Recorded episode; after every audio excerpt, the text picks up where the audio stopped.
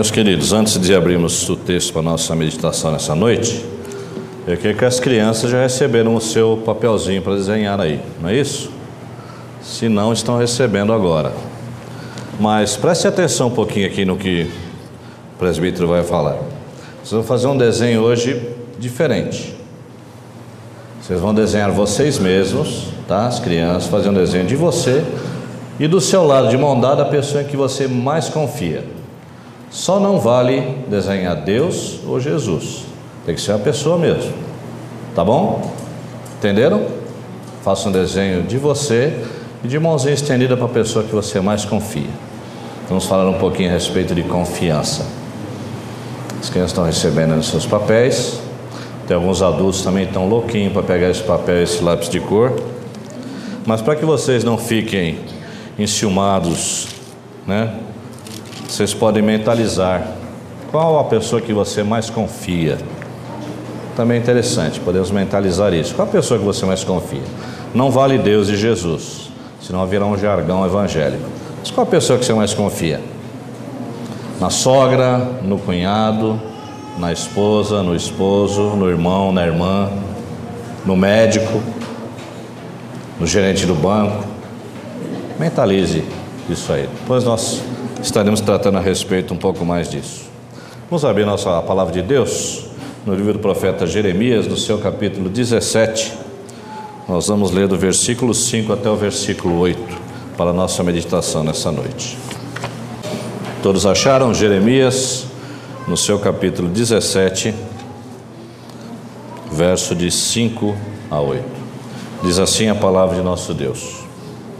Assim diz o Senhor: Maldito o homem que confia no homem e faz da carne mortal o seu braço e aparta o seu coração do Senhor. Porque será como arbusto solitário no deserto e não verá quando vier o bem. Antes morará nos lugares secos do deserto, na terra salgada e inabitável. Bendito o homem que confia no Senhor e cuja esperança é o Senhor, porque ele é como a árvore plantada junto às águas que estende as suas raízes para o ribeiro e não receia quando vem o calor, mas a sua folha fica verde, e no ano de sequidão não se perturba, nem deixa de dar fruto. Oremos mais uma vez. Bendito Deus, diante da tua palavra, clamamos pela tua graça sobre as nossas vidas, pela unção do teu Espírito, para que realmente o texto, como, como só já fala, podemos, possamos meditar mais profundamente nele aprendermos do Senhor que haja acima de tudo edificação na tua igreja e transformação para todos nós através da tua palavra. Que possamos realmente aprender dela e sairmos daqui preparados para vivermos a vida cristã como o Senhor requer de todos nós. Por isso, abençoa cada um de nós, a mim na exposição, aos irmãos que estarão ouvindo, mas que em todos esses momentos estejamos glorificando o nome do Senhor na exposição dela e que possamos crescer na graça e no conhecimento do Senhor Jesus. É o que nós pedimos no nome dele. Amém. Maldito o homem que confia no homem. É uma frase bastante conhecida, até de maneira secular. Muitos a têm até como lema de sua vida. Por algum desconforto que passaram, por algum problema com pessoas, por algum problemas com o chefe do trabalho, algum problema financeiro e tudo mais, a pessoa leva a partir de agora comigo assim: Maldito o homem que confia no homem. Não confio mais em ninguém. É interessante isso, né? Que muitas vezes nós vemos isso acontecer com esse argumento, uma vida de isolamento. Nos separamos, estamos distantes, onde o que vale realmente é a minha opinião, e o nosso século visa muito isso, o que vale é a minha verdade, essa é a verdade absoluta. Inclusive pessoas no meio evangélico, por algum dissabor, por algum descontentamento, por alguma crise que passou, deixe de ter essa confiança em qualquer outra pessoa. Mas é interessante, quando vemos um texto como o que Jeremias está dizendo, no versículo 5: Maldito o homem que confia no homem, parece que tudo está ruindo. Poxa vida, posso mais confiar em ninguém? Imagine se eu não puder mais confiar na minha esposa, puder confiar no meu pai, ou então confiar na minha mãe. Não posso confiar mais no meu irmão, não posso ter confiança nos meus filhos. Pior ainda, não posso confiar mais no pastor nos presbíteros, na junta diaconal, nos irmãos da igreja. Em quem eu vou confiar? Perdi o rumo da minha vida. Mas na realidade, o que, que significa confiança? O que, que essa palavrinha significa? Fomos buscar um auxílio nosso amigo Aurélio, que diz assim: crença na probidade moral, na sinceridade, na lealdade, na competência, na discrição de outrem, crédito, fé. Ou seja, alguma coisa que nós acreditamos, alguém que inspira confiança, alguém que é sincero e que é leal. Agora, o que significa confiança a que a Bíblia aí se refere? Se não existir diante de nós uma certa confiança com as pessoas, nenhuma das relações que nós temos na nossa vida comum ou na vida evangélica vai subsistir. Como é que nós vamos viver se não há confiança entre o marido e a mulher? Ou vice-versa, da mulher com o marido? Como é que vai subsistir um casamento dessa maneira? Se não houver confiança entre eles, se falarem abertamente, terem sinceridade, acreditar no que o outro está dizendo. Se não houver confiança entre patrão e empregado, você acha que essa parceria vai em frente? Eu contrato uma pessoa, a pessoa me contrata e não existe a menor confiança entre eles. Aonde vai parar essa parceria? Esse emprego subsiste? Existe um bom andamento no que está acontecendo? Claro que não. Mas é, esse é o perigo de muitas vezes nós usarmos a palavra de Deus ou um trecho da palavra de Deus fora do contexto que ele está inserido. E muitas vezes é usado assim, né? Maldito o homem que confia no homem. Como muitas vezes nós vamos usar também, tudo posso naquele que me fortalece. Mas esse é um pequeno trecho do texto bíblico, não é o texto na sua complexidade.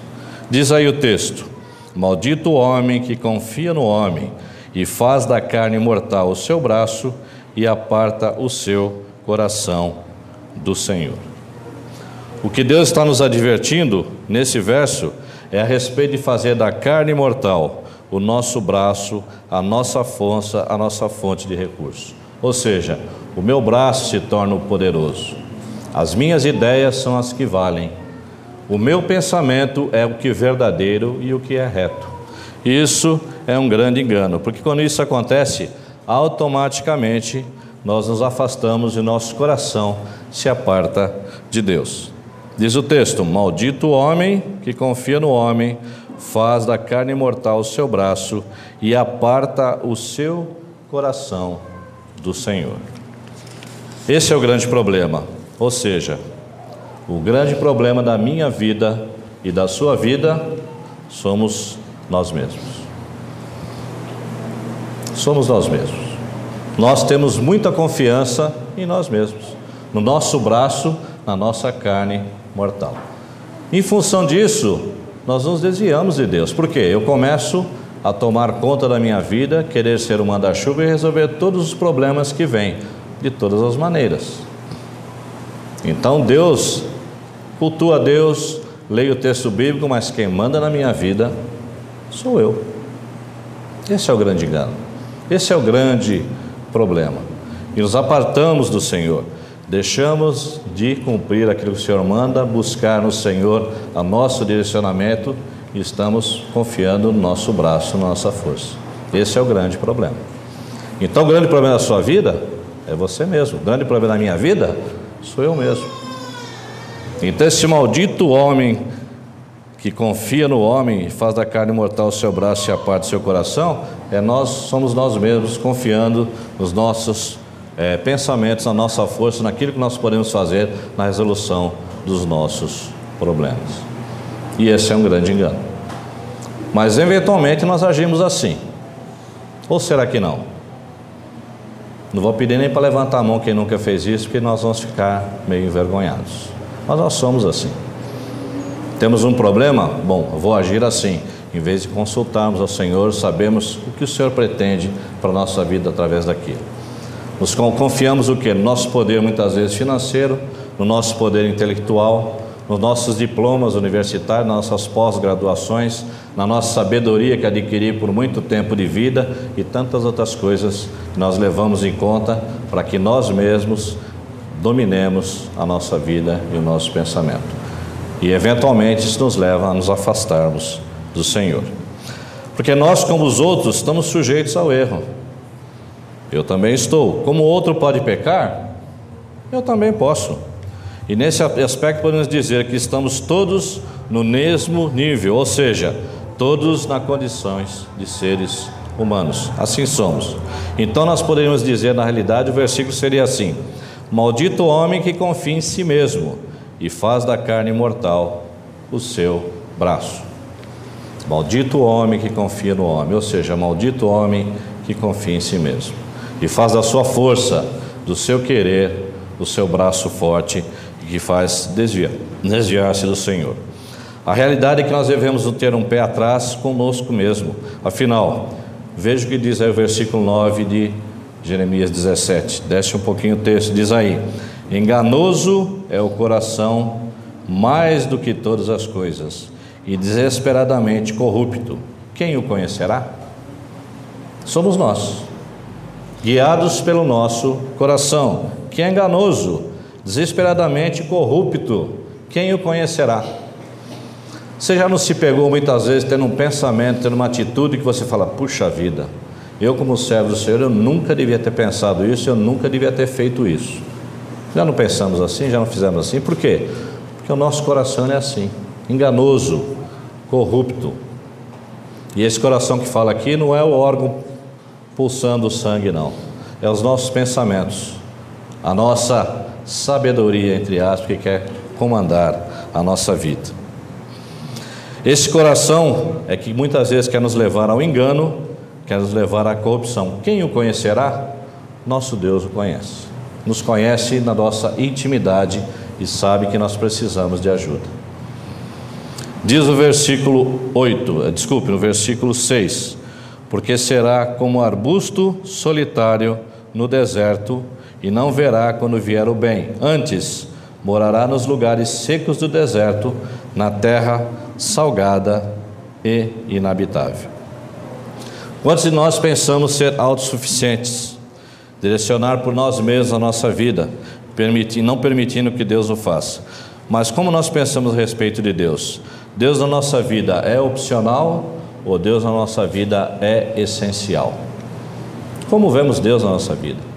Ele é uma opção que está ali à disposição quando eu necessito, quando as coisas realmente ficam completamente difíceis, ou ele realmente é essencial na minha vida nos mais pequenos detalhes dela.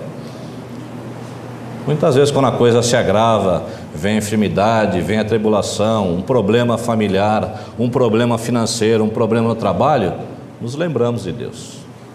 Aí Deus se torna opcional. Mas quando tudo está bem, tudo está caminhando bem, e nós estamos realmente em sintonia com Deus, aí realmente o nosso Deus ele é o essencial. Nos mínimos detalhes, a sua presença faz a grande diferença na nossa vida. Então, cuidado. Nosso grande problema somos nós mesmos. Porque será como um arbusto solitário no deserto, e não verá quando vier o bem. Antes, morará nos lugares secos do deserto, na terra salgada e inabitável. Estamos muitas vezes longe de tudo e de todos, fiados em nossa força e não percebendo nem mesmo a mão de Deus atuando no nosso dia a dia. Saímos para o trabalho, voltamos para casa. Saímos para a escola, voltamos para a nossa casa. Nossos filhos vão e vêm, estamos bem no trabalho, nossa saúde tem dia, tá, está em dia, graças a Deus. Lembramos realmente de dar graças a Deus? Percebe que nesses mínimos detalhes a mão de Deus está nos conduzindo? A mão de Deus está guardando o nosso ir e vir? Muitas vezes nós estamos longe disso, ou seja, nós estamos tão distanciados de Deus, como esse arbusto no deserto, que quando o bem veio, quando o bem está em volta de nós, o Senhor nos guardando, nós não percebemos, nós não enxergamos. Nós achamos que isso é uma coisa rotineira e que a vida está passando e graças a Deus estamos bem, mas não lembramos de dar graças a Deus realmente. Passamos às vezes a semana inteira, não sabemos nem onde está guardada a nossa Bíblia. Domingo de manhã saímos correndo atrás para ver onde que nós largamos a palavra de Deus para ir na escola dominical. Afinal de contas, o pastor está de olho, né? Se não chegar com a Bíblia lá, ele vai falar: Uai, cadê sua Bíblia? Ou no celular, né? Mas deixamos de colocar ela em prática na nossa vida, no dia a dia. Esse é um perigo muito grande de todos nós. Muitas vezes Deus também nos coloca as privações e nos deixa como esse arbusto na distância para que nós lembremos que dependemos deles. Deus continua atuando no mundo de forma benigna e misericordiosa, não somente com os, com os crentes, mas também com os descrentes. É o que nós chamamos de graça comum. Eles realmente muitas vezes não enxergam isso. Mas nós temos o dever de não só enxergar isso e proclamar essa verdade. Deus está sempre cuidando de nós. Infelizmente, a nossa presunção que nos fecha os nossos olhos e nós não enxergamos o bem que vem de Deus. Achamos que as coisas são corriqueiras e acontecem de maneira normal, sem a atuação e sem a providência de Deus na nossa vida. E quando falamos em providência de Deus, ela está presente em todos os setores da nossa vida.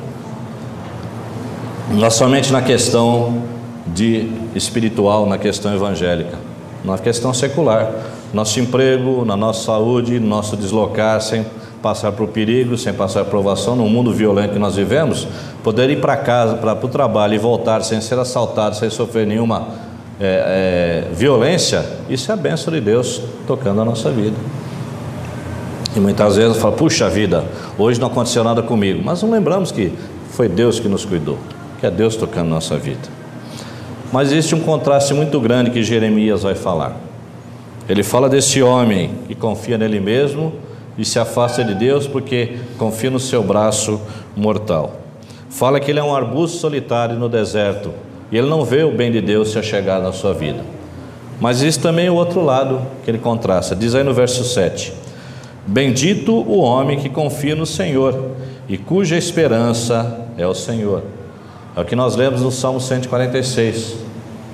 Não confieis em príncipes em quem não há salvação. Este homem confia no Senhor. A sua esperança é o Senhor. E que nós vemos o Senhor aqui nesse texto, escrito em letra maiúscula, é o Deus Todo-Poderoso, Yahvé.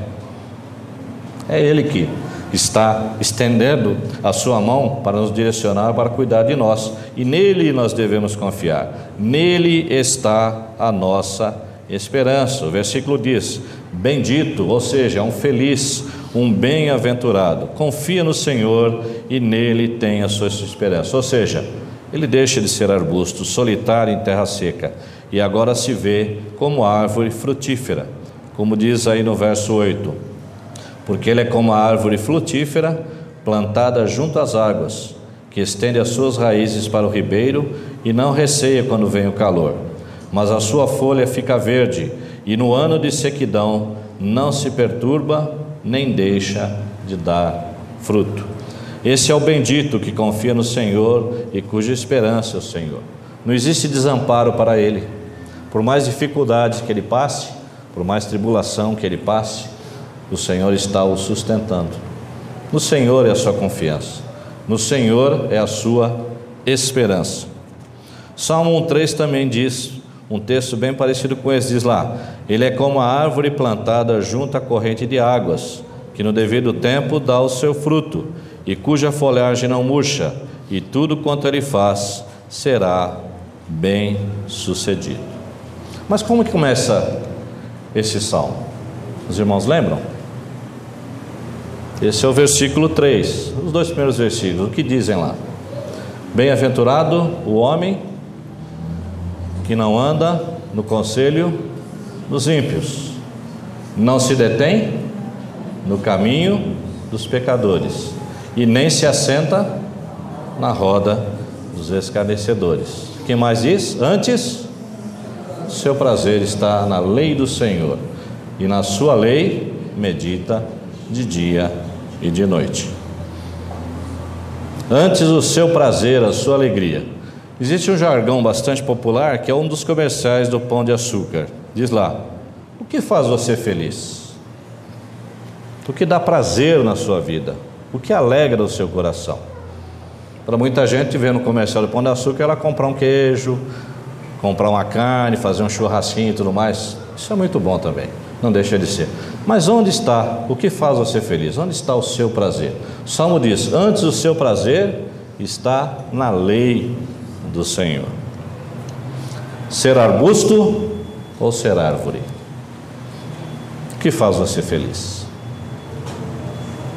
Se somos arbustos, nós vamos continuar na, nas dificuldades, na tristeza. Quando nos tornamos árvore, ou seja, o nosso prazer vai para a lei do Senhor, ele diz que essa pessoa ela é como uma árvore plantada junto ao ribeiro das águas, ou seja, tem uma ligação direta com o nosso Deus, a nossa confiança, a nossa esperança, ele vai ser realmente bem-aventurado, muito feliz. Então, o que faz você feliz? Continuar sendo arbusto ou se transformar em árvore? Tem alguns que estão no meio do caminho, né? Está na beira do deserto, se aproximando do ribeiro de água. De vez em quando dá mais vontade de voltar para o deserto. De vez em quando dá mais vontade de ir para perto do ribeiro das águas. Então continuo falando, nosso problema continua sendo nós mesmos. Por quê? Muitas vezes nós buscamos as coisas fáceis que o mundo oferece.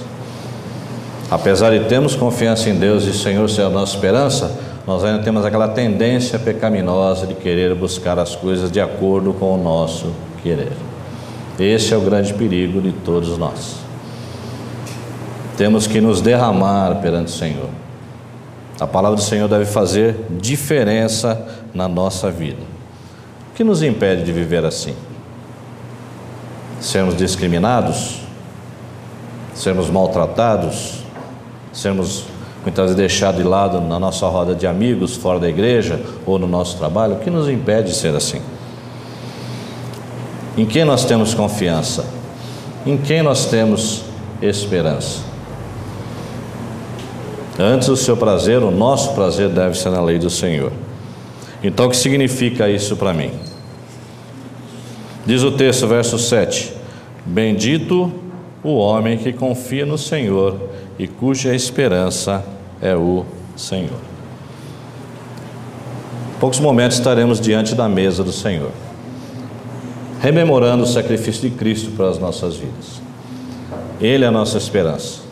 É nele que nós devemos depositar a nossa confiança. Estaremos dizendo as dificuldades? Não. Estaremos dizendo as tribulações? Também não. Mas com uma diferença: continuamos sendo regados pelo ribeiro das águas que nos dão a vida, ou seja, a salvação em Jesus. Ou seja, somos filhos de Deus.